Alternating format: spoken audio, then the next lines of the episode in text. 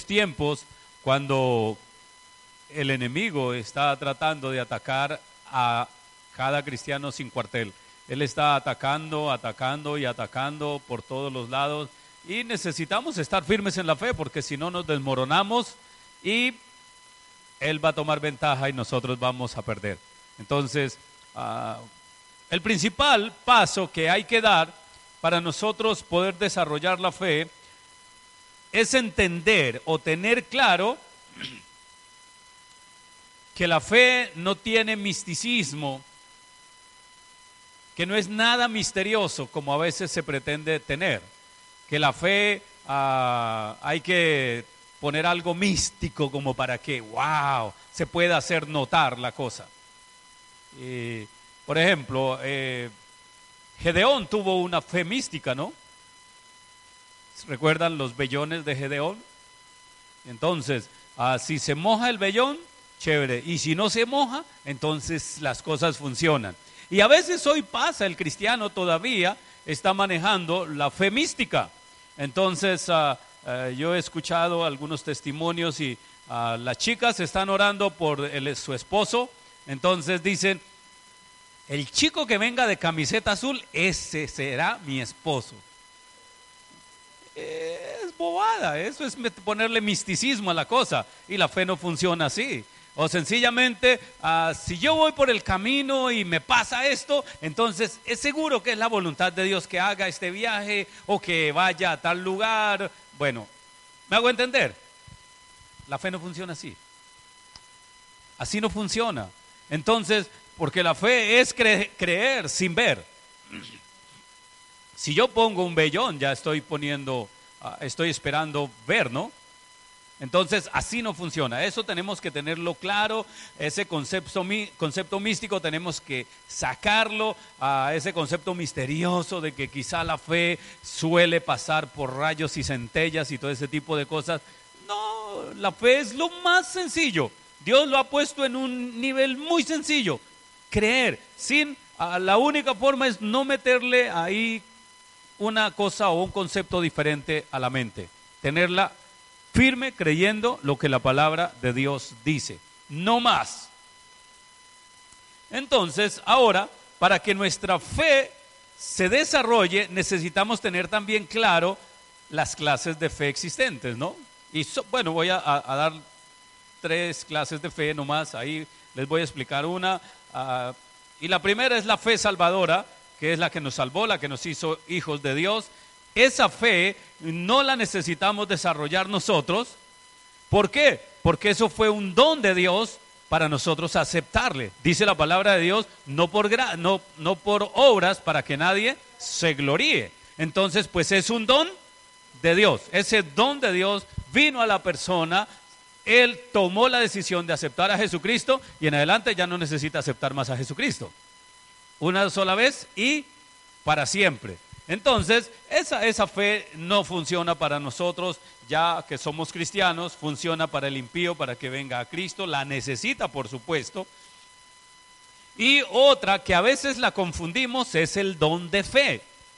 El don de fe es cuando muchas veces nosotros patinamos y decimos, bueno, si yo hago esto y hago aquello y pido y digo y creo y a mí no me funciona. Pero mire fulano de tal como levanta muertos, mire fulano como hace este tipo de, grandes milagros. O también otra pregunta. Yo he visto hombres de Dios que han sido usados para ah, grandes milagros y han muerto enfermos. Si no, léase el, el libro Los Generales de Dios. Ahí en, los generales de Dios casi todos murieron enfermos. Entonces ah, la persona va a decir, entonces al fin, ¿cuál es la fe? Si él pudo ah, levantar muertos, ¿por qué no se sana a sí mismo? Porque él tuvo un grave error o esa persona tiene un grave error. El don de fe solo se mueve a la voluntad de Dios, no del hombre. El don de fe. Luego esta persona se mueve y sana a otros, pero no se puede sanar a sí mismo. ¿Por qué? Porque la que, eh, quien debe desarrollar la fe cotidiana o la medida de fe que nos dio somos nosotros. nosotros necesitamos desarrollar nuestra fe, la medida de fe que el Señor nos dio. Cualquiera de ustedes, en el momento que el Señor así lo desee, lo puede usar a usted para levantar un muerto. Y no quiere decir que usted sea un hombre de fe. Hola. Porque lo usa, es el don.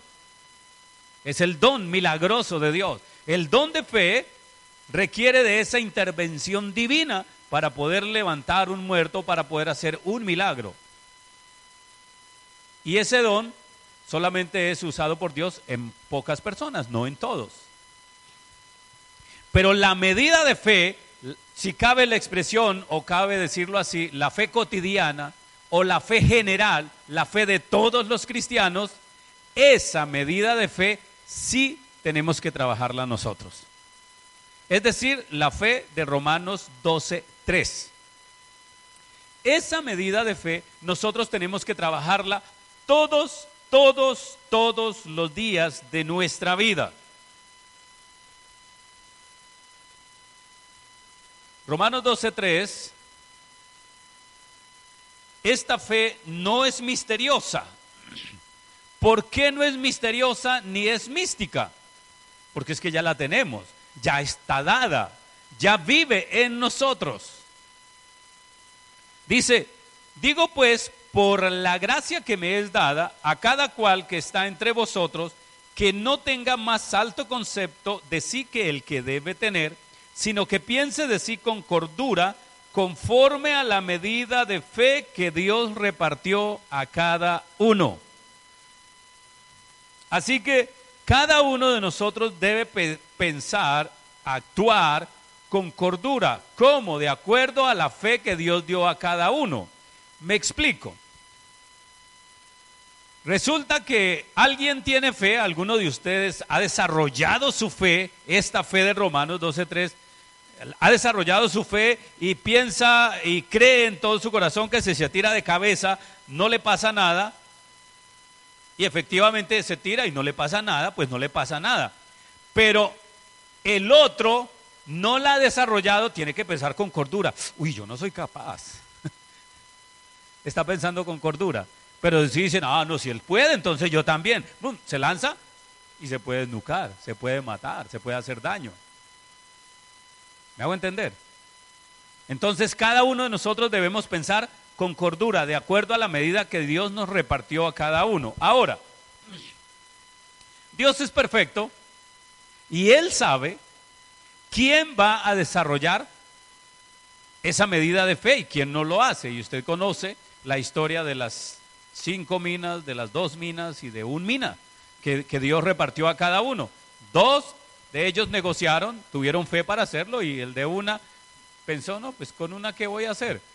Si él hubiese hecho como los otros, pues él hubiese tenido dos minas cuando hubiese regresado el Señor. Pero él pensó diferente, él no pensó con cordura. Tal vez dijo, ay, porque a él le dio cinco y porque a mí me tocó unita nomás. Pues la respuesta está dada en sí misma. Si Dios le da cinco, hubiese pensado lo mismo, no hace nada. Así como no fue capaz de hacer con uno, pues tampoco con cinco ni con diez. Porque la palabra es clara y dice que el que es fiel en lo poco, en lo mucho será puesto. Es decir, que si él va y negocia con una, pues lo seguro es que la próxima vez le hubiesen dado más. Pero como no tuvo la habilidad y o la capacidad, pues para qué darle diez. El Señor sabía cómo iba a negociar cada uno.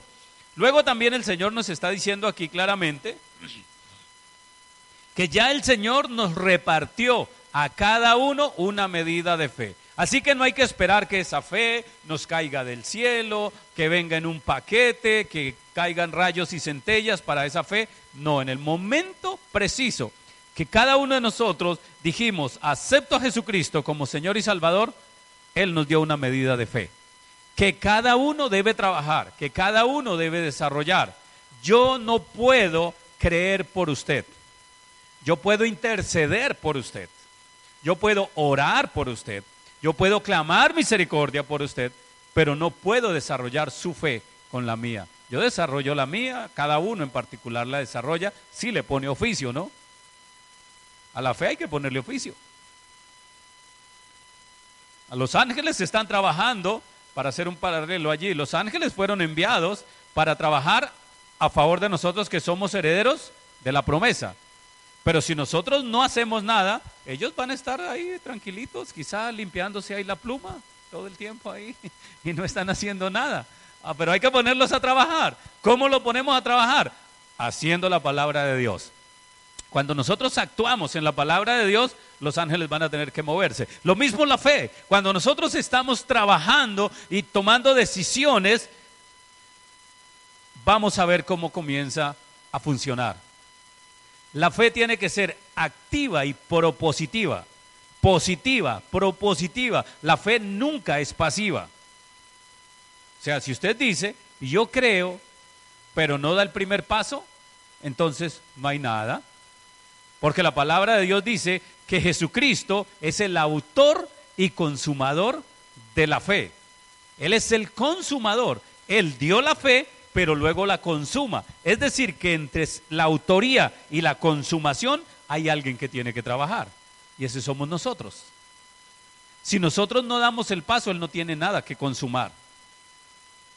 Yo alguna vez les expliqué, en un sentido, nosotros necesitamos ponerle ahí enfrente a Dios la necesidad. Mire Señor, necesito esto y yo creo esto, porque la palabra de Dios dice esto. Y si tu palabra lo dice, yo lo creo. Punto. Luego, ¿qué le queda o qué le corresponde hacer el Señor? Pues consumar el acto. Listo, nada más. Pero si yo digo le creo a Dios por un carro, un ejemplo, pero nunca aprendo a conducir, ¿Para qué quiere carro? Entonces hay que dar el primer paso. Mínimo tengo que comenzar aprendiendo a conducir para que cuando ya tenga ahí el, el, aprendizaje y la teoría, ahora ya el carro llega para hacer la práctica. Y es lo que nosotros necesitamos hacer, desarrollar esa fe, puesto que ya nos fue dada, ya Él repartió esa medida a cada uno. Pero claro, también necesitamos entender que para desarrollar nuestra fe hay un vínculo entre la fe y nuestro culto diario con Dios. Si nosotros no estamos teniendo una cercanía con Dios, un culto diario con Dios, entonces la fe quedará estancada, así de sencillo. Para ello nos podemos remitir a, a Romanos 12, versículos 1 y 2. Y vemos ese vínculo que hay allí, porque el versículo 3, que es la medida de fe que ya nos fue dada, propende del 1 y 2. ¿Ya la tiene? Versículo 3 propende de los dos primeros, dice, así que hermanos, os ruego por las misericordias de Dios, que presentéis vuestros cuerpos en sacrificio vivo, santo, agradable a Dios, que es vuestro culto diario de la razón, de la mente. No os conforméis a este siglo, sino transformaos por medio de la renovación de vuestro entendimiento, para que luego comprobéis cuál sea la buena voluntad de Dios agradable y perfecta. Y entonces, ahí sigue el 3, que es donde ya nos advierte que la medida de fe nos fue dada. Pero nosotros tenemos que, para que la fe crezca, pues necesitamos trabajar con este culto diario que le presentamos al Señor. Este cuerpo lo tenemos que poner a, a funcionar, porque si el cuerpo quiere dormir, usted quiere desarrollar su fe, pues durmiendo no lo va a hacer. Hola. Usted tiene que hacer algo. Ah, sí, ah, sí, Señor, yo me acuesto a dormir aquí, hoy voy a almorzar pollo. Gracias por ese pollo y, y roncando. Y, y, nunca va allí al asadero o llama, coge el teléfono y llama para que le traigan un pollo. Es complicado, ¿no? Hay que hacer algo. Si yo quiero pollo, yo tengo mínimo a hacer el, el, esfuerzo mínimo. Tener el dinero y levantar el teléfono y, llamar, tráigame un pollo. Si no, usted puede dormir todo el día y toda la semana y el pollo no le va a llegar. Hay que hacer algo. Entonces, esa es la fe que nosotros necesitamos trabajar día a día. Cada vez que yo oro, cada vez que yo estoy en la presencia de Dios, pues me estoy fortaleciendo y mi fe se va fortaleciendo, se está haciendo más gigante para en el momento oportuno que tenga que desarrollarla y o desatarla, pues la misma va a cobrar los efectos que son propios y necesarios de la misma para obtener nuestros recursos. Ahora ha podido notar usted por qué no hemos recibido algunas cosas. Ahora, hago una salvedad. No todas las veces que usted pide algo y no lo recibe, no es necesariamente porque usted no tenga la fe.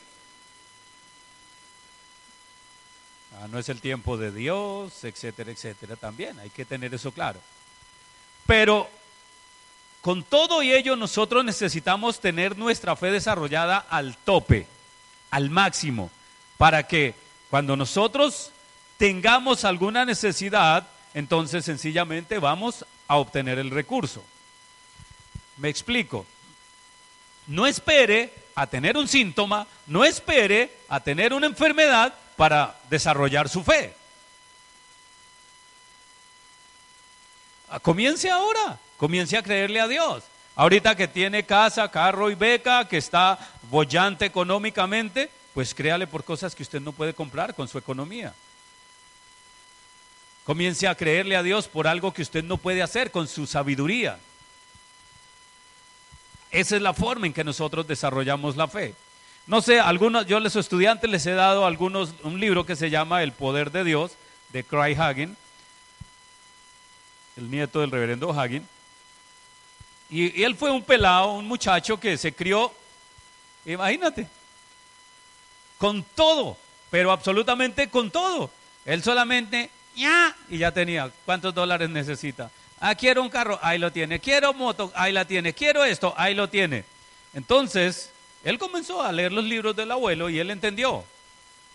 Yo necesito desarrollar mi fe también. Digo, pero ¿cómo lo hago? Si yo lo tengo todo. Si yo solamente le digo a mis papis ah, que necesito esto y lo tengo, entonces. Entonces él un día se retó y los que han leído el libro saben que es lo que estoy diciendo él dijo que comenzó a creerle a Dios por unos palos de golf, muy finos. Pero sin él tener que sacar de su bolsillo y sin él tener que pedirle a sus papás. Sino solamente él sabía que le había dicho a Dios, papá Dios, quiero que hagas esto conmigo, quiero unos palos de golf y le dio la marca. Yo de esa cosa no sé mucho, nada mejor dicho, solamente que son palos de golf nomás. Y fue como él comenzó a desarrollar su fe. Y tardó un tiempo y él comenzó a seguir creyendo, a seguir creyendo. Gracias por mis palos de golf. Gracias Señor por mis palos de golf.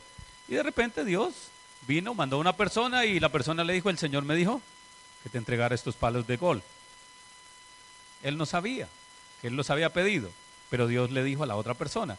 Esa es la forma en que nosotros podemos desarrollar la fe, pidiendo cosas y o haciendo cosas que nosotros con nuestra propia nuestras propias capacidades naturales no podemos hacer.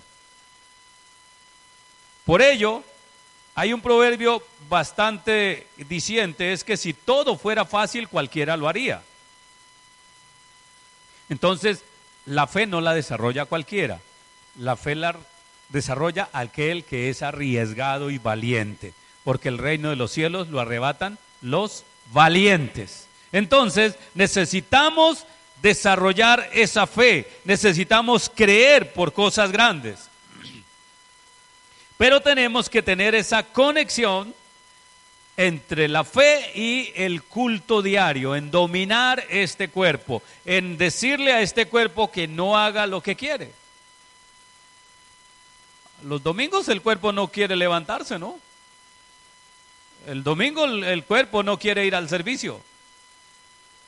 Pero si yo quiero crecer en fe, yo tengo que decirle, bueno, cuerpito, usted no quiere ir, pero yo sí me voy. ¿Y qué le toca hacer con el, el cuerpo? ¿Qué le toca hacer? Seguirte. El cuerpo no se puede quedar solo ahí en la casa. Entonces, es eh, formas de nosotros desarrollar nuestra fe. Lucas 17, 6, ¿qué nos dice? Ahora, solo basta para que usted haga crecer su fe a este nivel para que lo tenga todo.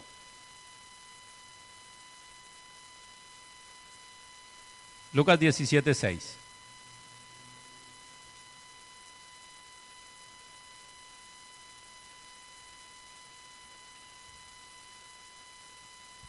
Entonces el Señor dijo, si tuvieras fe como un grano de mostaza, podrías decir a este sicómoro, desarráigate y plántate en el mar y os obedecería.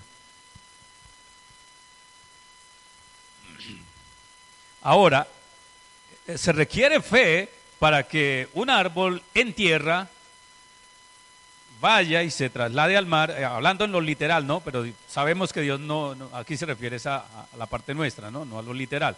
Pero de todas maneras, si se hiciera en lo literal, también funcionaría, porque el Señor no miente. Entonces, trasladar un árbol de tierra firme y que sea plantado en el agua, se requiere un poquito de fe, ¿no? Mucha fe. Mucha. Tan grande como un grano de mostaza. O sea, si tan grande la fe como un grano de mostaza puede hacer que el problema más grande, bueno, el Señor está diciendo del sicomoro, porque este árbol, la característica es que tiene demasiadas raíces. Es un árbol que no lo desarraiga cualquier vendaval. Está muy, pero muy anclado en la tierra.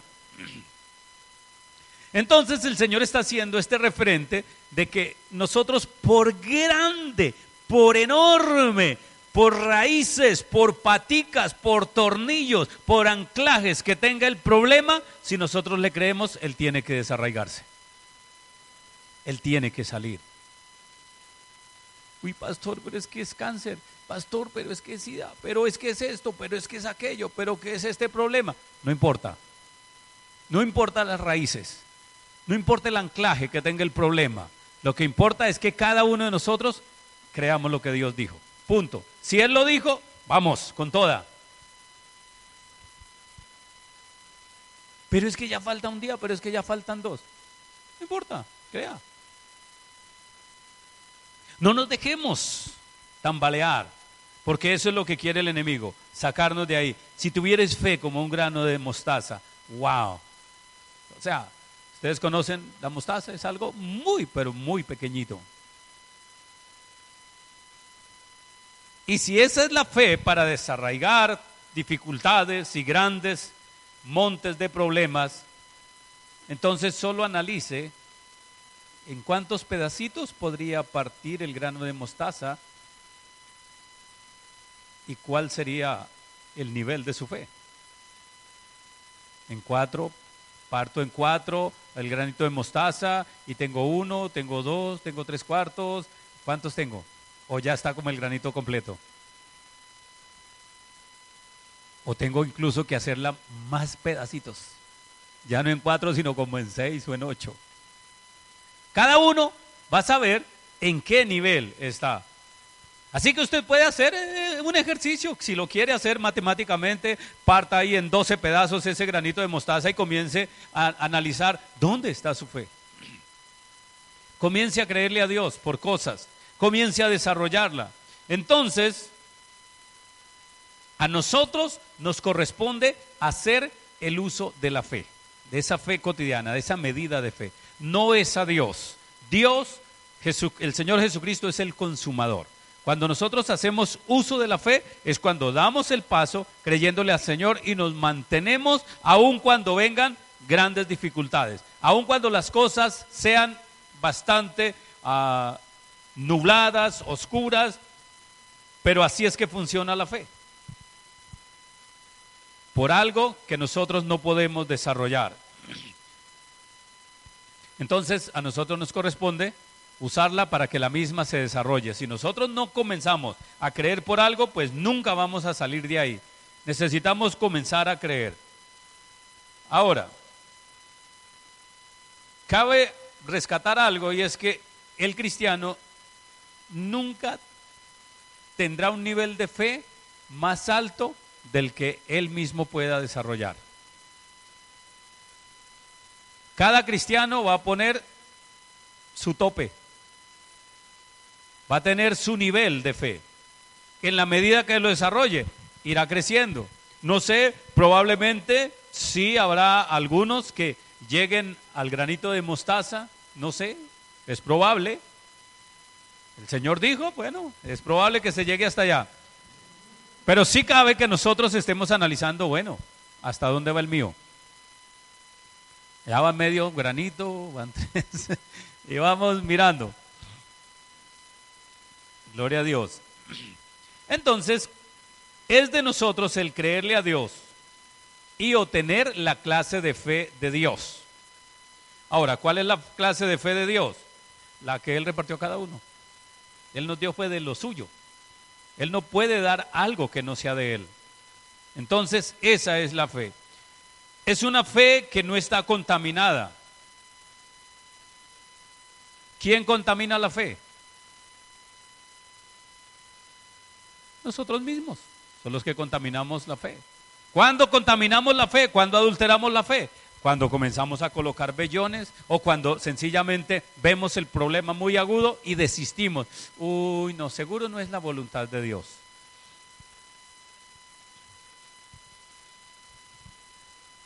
Hace una semana, mañana jueves, sí, hace una semana, no, el viernes, estuve predicando en una iglesia en Leticia, una iglesia bastante grande. Y, bueno, fue muy chévere el servicio y ta, ta, ta. Y, bueno, la prédica fue la que hice acá de, ah, ¿cómo se llama? seleccionados para ganar. Estuve en el servicio. Estuvo bien, chévere. Seleccionados para ganar. Y al final todo mundo jocoso, chévere, contentos de cómo desarrollaran sus cosas, cómo obtener las cosas, etcétera, etcétera. Y se acercó una parejita ahí de muchachos ah, que ya llevaban varios años en el cristianismo y venían de, otro lugar, etcétera. Y me dicen que no, que ellos no estaban de acuerdo con eso, que porque ah, las personas no podrían ser sanas porque sí, sino que si Dios quería, eran sanos, sino que no.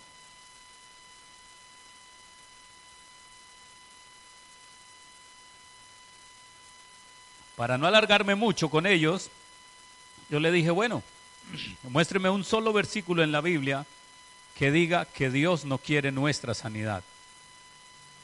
Ah, por supuesto, no lo pudieron conseguir. No existe. No existe un solo versículo que el Señor quiera hacernos daño con enfermedad.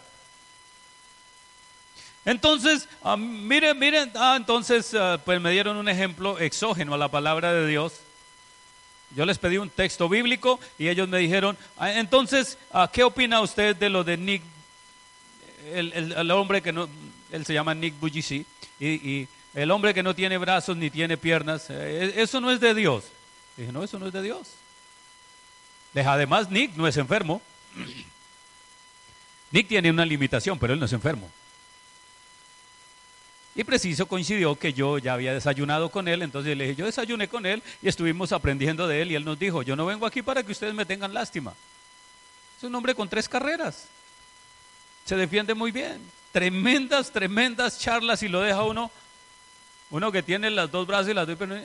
¿Por qué? Es que los brazos y las piernas no piensan, es la cabeza. Por eso es que nosotros necesitamos trabajar para desarrollar nuestra fe, para no adulterar la fe. Es tan así que Dios quiere que nosotros seamos sanos que Él puso eh, anticuerpos en, nuestro ser, para que cuando llegue una infección Él contrarreste esta situación, etcétera, etcétera. Entonces, la fe de Dios, es decir, la clase de fe que nosotros tenemos, cree que ya es suyo lo que pidió en el mismo instante que lo pidió ya es mío. Ahora es probable que se tome un tiempo para llegar, de acuerdo a la perfecta voluntad de Dios, de acuerdo también a la circunstancia. Recuerden que tenemos un enemigo que se llama diablo. Y si usted lee allá, creo que es Daniel 10:12, cuando Daniel hizo la oración, el ángel dijo, vea, desde el primer día que te humillaste delante del Señor e hiciste la, oración, ella fue escuchada y respondida. Pero yo venía de camino con la respuesta, pero se me apareció el príncipe de Persia y he estado con él luchando por cuánto? 21 días. Entonces el enemigo, claro, nosotros pedimos el milagro, creemos en el instante, pero el enemigo no querrá que ese milagro se haga realidad en nuestra vida. ¿Por qué? Porque él quiere desacreditar a Dios, él quiere falsificar, él quiere que el cristiano crea que creerle a Dios no funciona. Pero nosotros necesitamos mantenernos firme, creyendo en el nombre de Jesús y dando la orden que Satanás cesa sus actividades en contra de lo que nosotros pedimos. Hay que mantenernos firmes. Aleluya. La fe adulterada piensa cosas como lo que dije anteriormente. Ah, si es la voluntad de Dios, puede ser que sí, a lo mejor, tal vez, quién sabe, maybe. No, está adulterada esa fe. Entonces, nosotros pedimos algo creyendo que lo vamos a recibir. Ahora, eso sí, asegúrese que de lo que usted pide tenga lo que dice Romanos 12.2. Teniendo el conocimiento y la mente renovada, usted podrá entender cuál es la voluntad de Dios agradable y perfecta. Agradable y perfecta, el matrimonio completo. Cuando tenemos la voluntad de Dios agradable y perfecta, es decir, que nosotros soportamos bíblicamente que lo que yo pido es conforme a la palabra de Dios, entonces va a llegar porque va a llegar. Si usted pide cosas que no están en la palabra de Dios o no tiene un soporte bíblico, es complicado que le llegue. Ahí puede pasar toda la vida esperando. Y, gente Ah, tan tonta, estúpida, he escuchado cosas, bueno, no tienen a Cristo, ¿no? Pero ah, alguna vez recién yo llegué aquí, unos 12 años, ah, por ahí llegando al centro comercial Santa Fe, viniendo, hay un santuario, hay un monte ahí, hay un santuario, entre comillas, santuario, un barranco ahí lleno de idolatría, y dicen que ahí van los sicarios y se arrodillaban frente a esas velas cuando iban a matar a alguien para que Dios los ayudara, que les fuera bien en ese trabajo. Que la Virgencita les ayudara para matarlo bien matado. ¿Usted cree que Dios puede aprobar una voluntad de esas? Absolutamente no. Tenemos que tener un piso bíblico. Si el Señor ah, me dice, si usted le dice al Señor, Señor, ayúdame, ah, regálame una pistola para defenderme. Hola. ¿Usted necesita a Dios o una pistola? Dios es más que suficiente para defendernos. Pero tenemos que desarrollar la fe en cuanto a la seguridad se refiere. Ah, si su fe no es suficiente, cómprela. Pero si creemos a Dios, yo conozco hombres de Dios que han crecido y crecieron de un momento a otro y rápido tienen escoltas y rápido tienen pistolas ahí, cosas ahí para cuidarse. Ah, pero también conozco hombres de Dios toda la vida creyéndole y tienen muchísima plata, son pastores de mucho dinero, muy acaudalados y ellos todavía montan en Transmilenio, todavía se mueven por allá y por acá sin una escolta. Porque le creen a Dios. Y nosotros tenemos que ser así, desarrollar la fe. Gloria a Dios. Entonces necesitamos trabajar una fe no adulterada. Romanos 10, 17. Romanos 10, 17.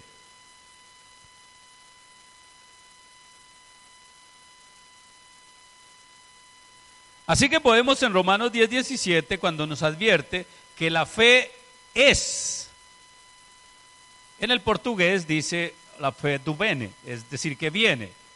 Pero ese venir no es de que venga del oriente, occidente, norte y sur, sino que se hace visible, que se hace notoria. ¿Por qué? Porque la fe ya está dentro de nosotros.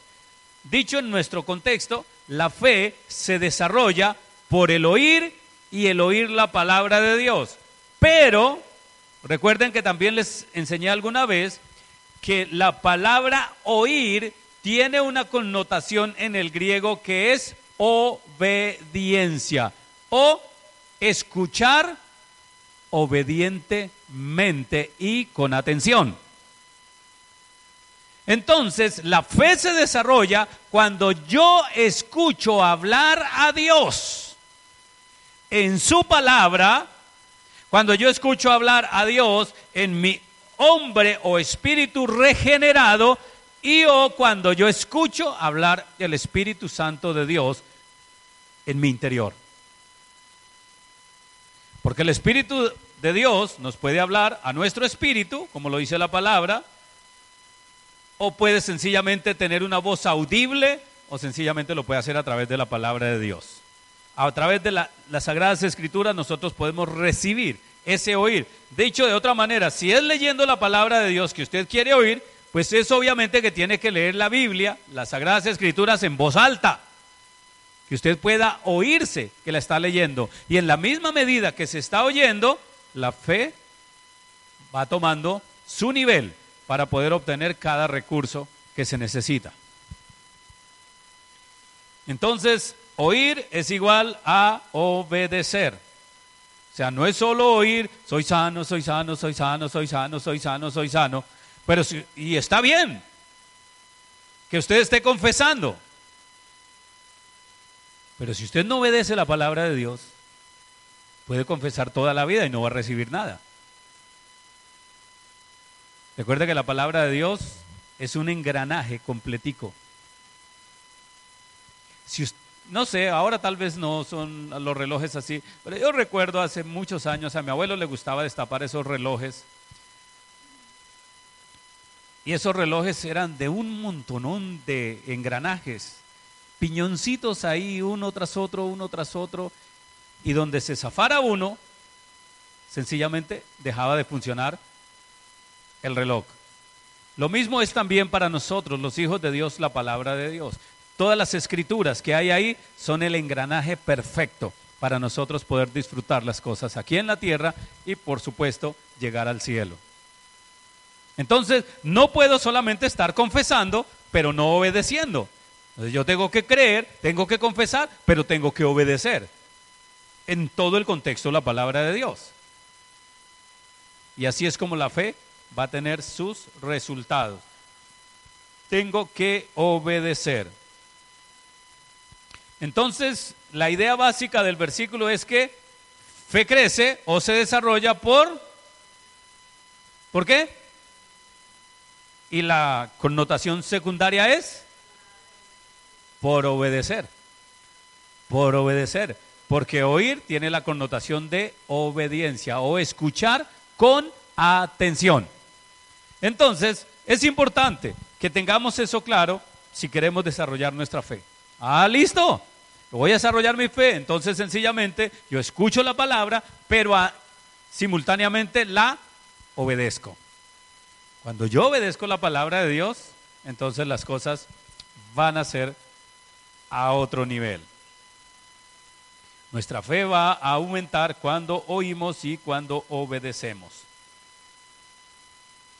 Romanos 4,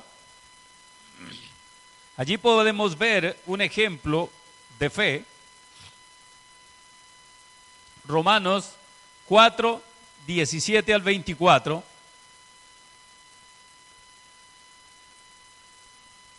Y aquí nosotros podemos notar que probablemente, a lo mejor, nosotros, nosotros no estamos creyendo como deberíamos creer. Observemos. ¿Listos? Romanos 4, 17 al 24 dice, como está escrito, te he puesto por padre de muchas gentes te he puesto como padre de muchas gentes. Y Abraham divinamente hubiese podido pensar, ¿yo padre de muchas gentes? Pero si yo ya soy un cuchito de 100 años. ¿Cómo? ¿Con qué? Pero él fue, o sea, a él no le interesó su edad, a él le interesó lo que Dios le dijo. Y si Dios lo dijo, ah, funciona. Entonces dice, delante de Dios a quien creyó, el cual da vida a los muertos y llama las cosas que no son como si fuese.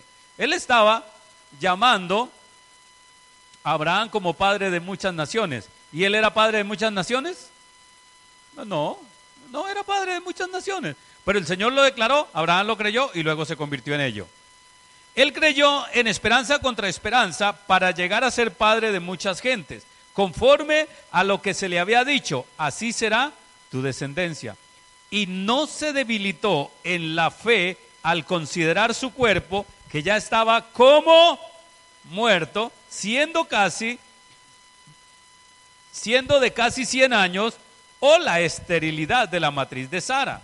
Tampoco dudó por incredulidad de la promesa de Dios, sino que se fortaleció en fe, dando gloria a Dios, plenamente convencido de que era también poderoso para hacer todo lo que le había prometido, por lo cual también su fe le fue contada por justicia. Y no solamente con respecto a él se escribió que le fue contada, sino también con respecto a nosotros, a quienes ha de ser contada esto es a los que creemos en el que levantó de los muertos a Jesús, nuestro Señor. Muy bien. Entonces, podemos ver aquí claramente dos mecanismos, los mecanismos, los mecanismos elementales de la fe. ¿Qué fue lo que hizo Abraham allí?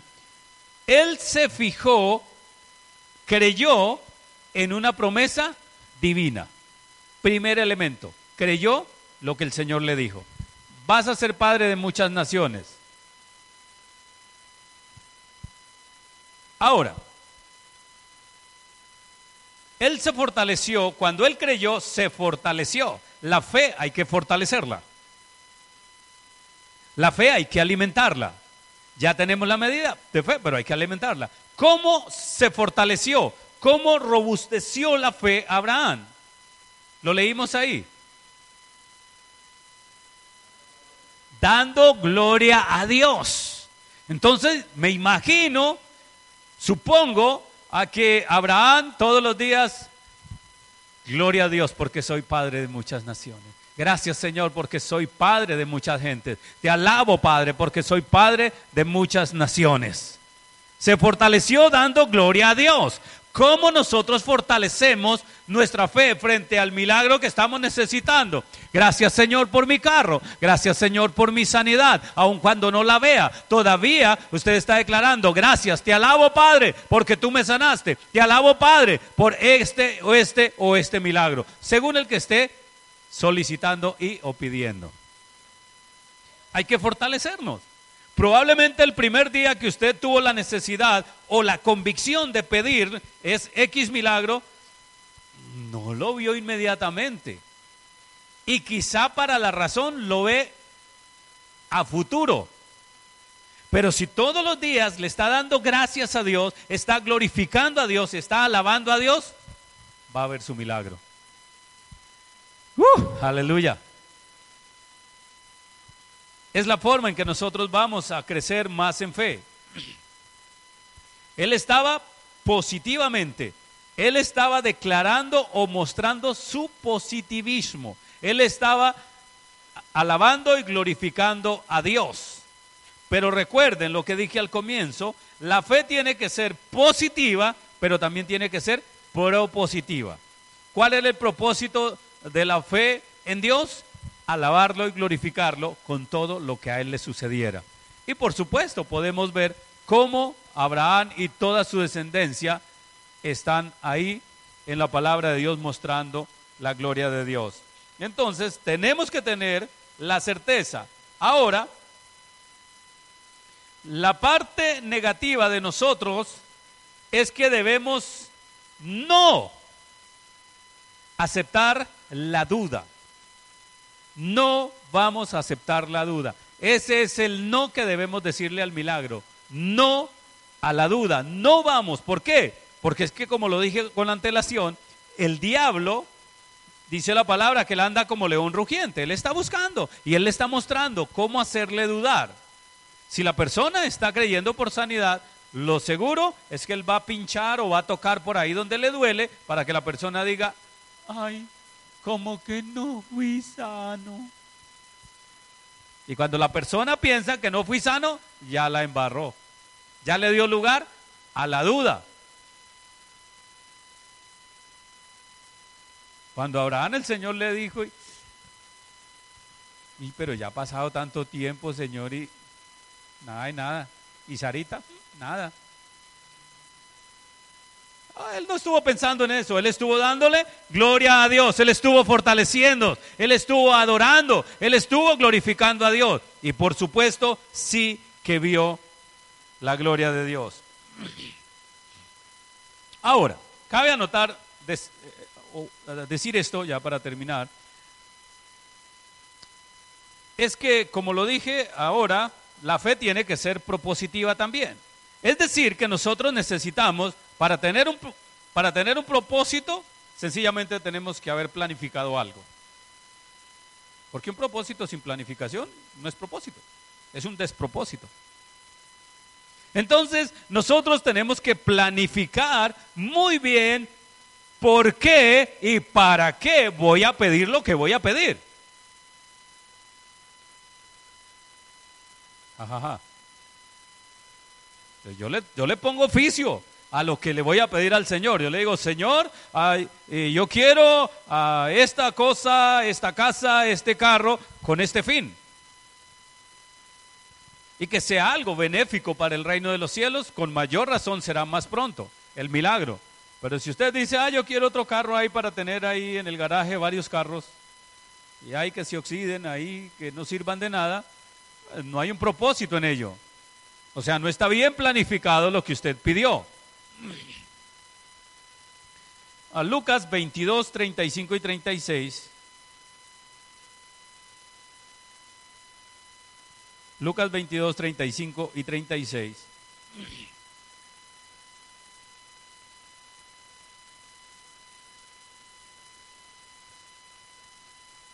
Y a ellos dijo, cuando os envié sin bolsas, sin alforja y sin calzado, ¿os faltó algo? Ellos dijeron, nada. Y les dijo, pues ahora, es decir, ahora que yo me voy, que ya no voy a estar con ustedes, porque yo soy el promotor de la fe y yo les estoy haciendo todas las cosas aquí, ahora, ahora sí les toca planificar las cosas. Ahora sí, entonces, ¿qué tienen que hacer? El que tiene bolsa, tómela y también la alforja. Y el que no tiene espada, ah, venda su capa y compre una.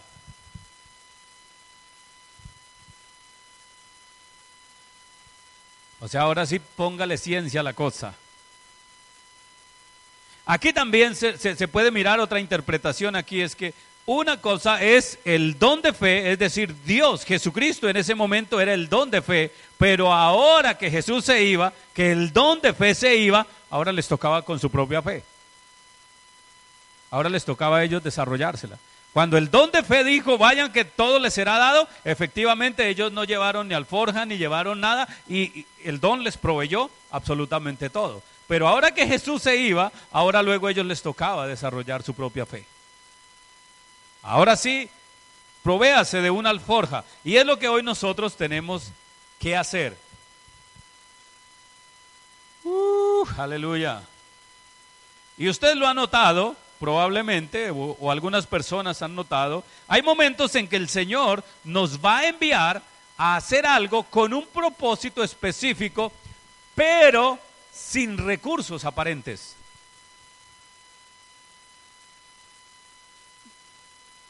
Así como le dijo Abraham.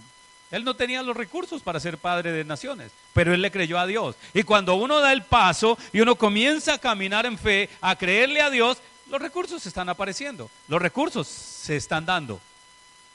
Pero necesitamos estar firmes, creyendo a Dios. Recuerde que la fe no es pasiva, la fe es activa. Recuerden, Santiago capítulo 2, no lo vamos a leer, pero allí dice que la fe sin obras está muerta.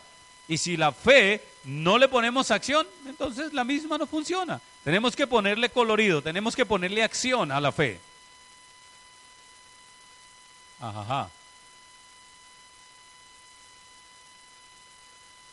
Y ahora yo entiendo algunas cosas que me pasaron cuando yo estaba como servidor en, mi iglesia local. Y yo entendí lo de la fe, y, pero ahora lo entiendo más, claro. Y yo no tenía un peso en el bolsillo. Yo decía, Señor, yo me voy a servirte, pero tú me provees para la venida. Y yo declaro que voy a tener para mi regreso. Y yo me iba sin un peso en el bolsillo. Y literalmente, Dios sabe que no miento. me vieron la cara de carro. Eso sí, el capitán Dios o cuando me corresponde, me dieron la cara de carro y siempre me tocaba carros y carros y carros. Llueva, trueno, la pagada de carros. Es que no vino fulano, carros. Bueno, etcétera. El caso es que siempre yo llegaba ahí y yo estaba confesando, gracias Señor por el dinero para regresarme. Cuando no era una moneda de 500 pesos, por ahí pega, hay caída, un billetico, cualquier cosa, pero el Señor se encargaba de que resultara el dinero para mi regreso. Pero todo basado en que yo estaba creyéndole al Señor. Ahora, probablemente hoy 500 pesos sea muy insignificante, para ese entonces era un pasaje. Entonces era mucho dinero para mí, que no tenía un peso. Pero el Señor comienza a hacer y a fortalecernos cuando nosotros tomamos la decisión. Cuando nosotros le creemos a Dios y somos positivos y propositivos. Y yo voy a servirte, pero tú me provees. O sea, el propósito era ir a servir al Señor. Y así también nosotros. A usted pídele al Señor su milagro con un propósito. Planifique. ¿Qué voy a hacer con ese milagro? Está pidiendo plata, está pidiendo un carro, está pidiendo un negocio. ¿Cuál es el propósito? Que sea un propósito bíblico, ¿no? Para ayudar a la sociedad, para ayudar al reino de los cielos. Bueno, en fin, qué sé yo. Que no pase como muchos que le dicen al Señor, ay Señor, así, ah, tú me das esto, entonces mire, yo te doy el diezmo. Ah, segurísimo. Mire, se lo prometo, Señor. Y comenzó a trabajar y se olvidó y nunca más volvió a darle. No tenía un propósito o tenía un propósito equivocado. Pero nosotros necesitamos tener propósitos coherentes con la palabra de Dios. Y así es cuando comienzan a funcionar los milagros. Los milagros funcionan cuando hay propósitos coherentes con la palabra de Dios. Gloria a Dios. Aleluya. También usted debe entender algo bien importante, es que la fe no se mueve por su personalidad. A veces cristianos piensan, no, es que yo soy muy jocoso, entonces chévere y, yo puedo obtener más cosas que el otro. Ah, hay personas pasivas, tranquilas, pero que son contundentes en lo que creen.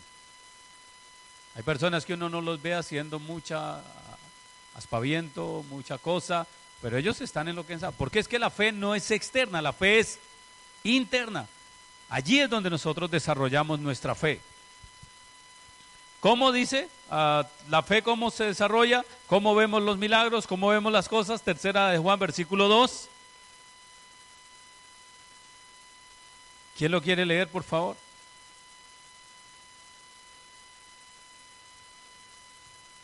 Versículo 2.